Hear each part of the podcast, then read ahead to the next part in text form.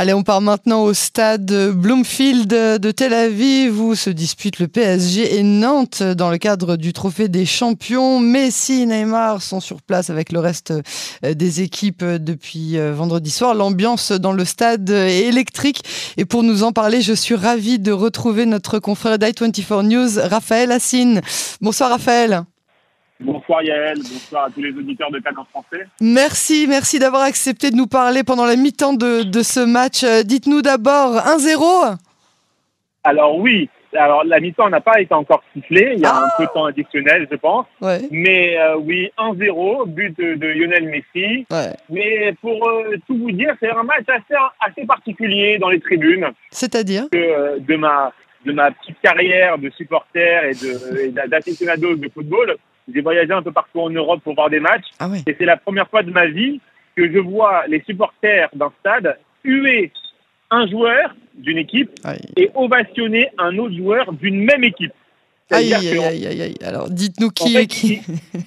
Alors, ici, au stade Bloomfield de Tel Aviv, ce n'est pas le Paris Saint-Germain contre Nantes, c'est Lionel Messi contre Achraf Hakimi. Voilà. Aïe, aïe, aïe, aïe, aïe. Lionel, Lionel Messi, évidemment adulé par les Israéliens depuis son passage au FC Barcelone. Ouais. Donc ça montre la, aussi la puissance du PSG d'avoir attiré ce joueur -hmm. et donc d'avoir aussi attiré des amoureux de Lionel Messi qui sont maintenant des amoureux du PSG, ouais.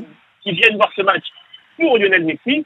Et de l'autre côté, Achraf Hakimi, on s'en souvient, comme l'année dernière, qui est hué par le stade pour un tweet qu'il avait rédigé mm. il y a un an lors euh, de la dernière guerre entre Israël et le Hamas dans la bande de Gaza. Il avait écrit Free Palestine sur ses réseaux sociaux. Ouais.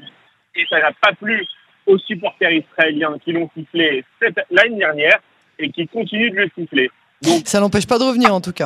Mm. En tout cas, ça n'empêche pas de revenir. Bon, mm. Après, il vient défendre les couleurs de son équipe. Bien sûr. Euh, mais c'est un match dans c'est un match dans une ambiance particulière. Voilà, c'est ça, c'est sur ça que je voulais insister. Ouais. En fait, c'est le trophée des champions. Le trophée des champions, c'est un match qui se dispute entre le champion de France en titre, donc cette année le Paris Saint-Germain, -hmm. et le vainqueur de la Coupe de France.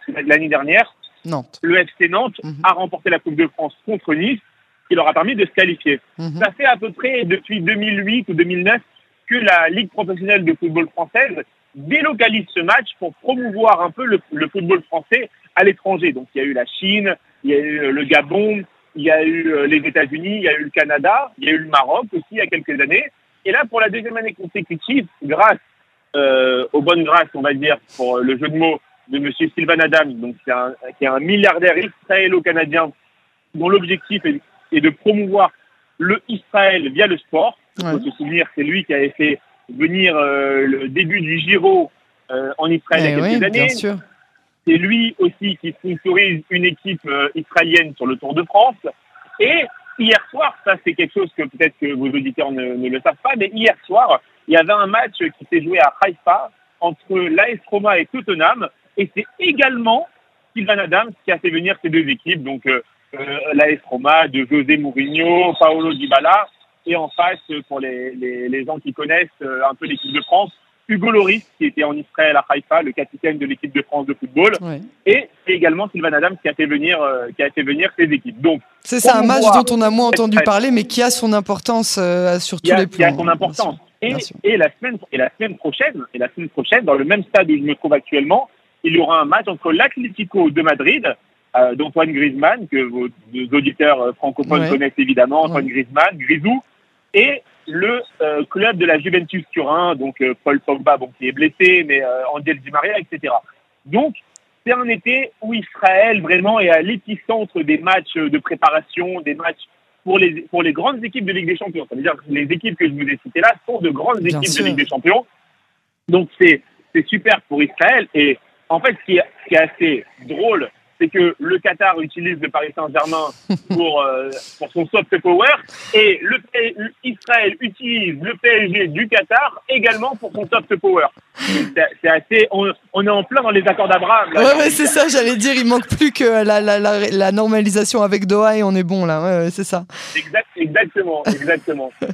Alors l'ambiance, on l'entend un peu derrière vous, il y a, j'imagine, beaucoup d'Israéliens de, de pure souche, mais j'imagine qu'il y a aussi beaucoup de francophones.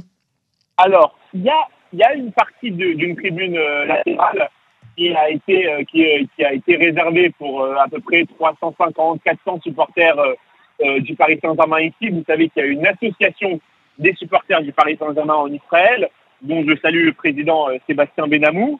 D'ailleurs, je vous raconte un peu l'anecdote. Hier, j'ai eu la chance au, à l'hôtel Hilton de rencontrer l'entraîneur du Paris Saint-Germain en personne, Christophe Galtier, wow. via l'association des supporters du, du Paris Saint-Germain. Donc voilà, on était quatre ou cinq avec deux enfants.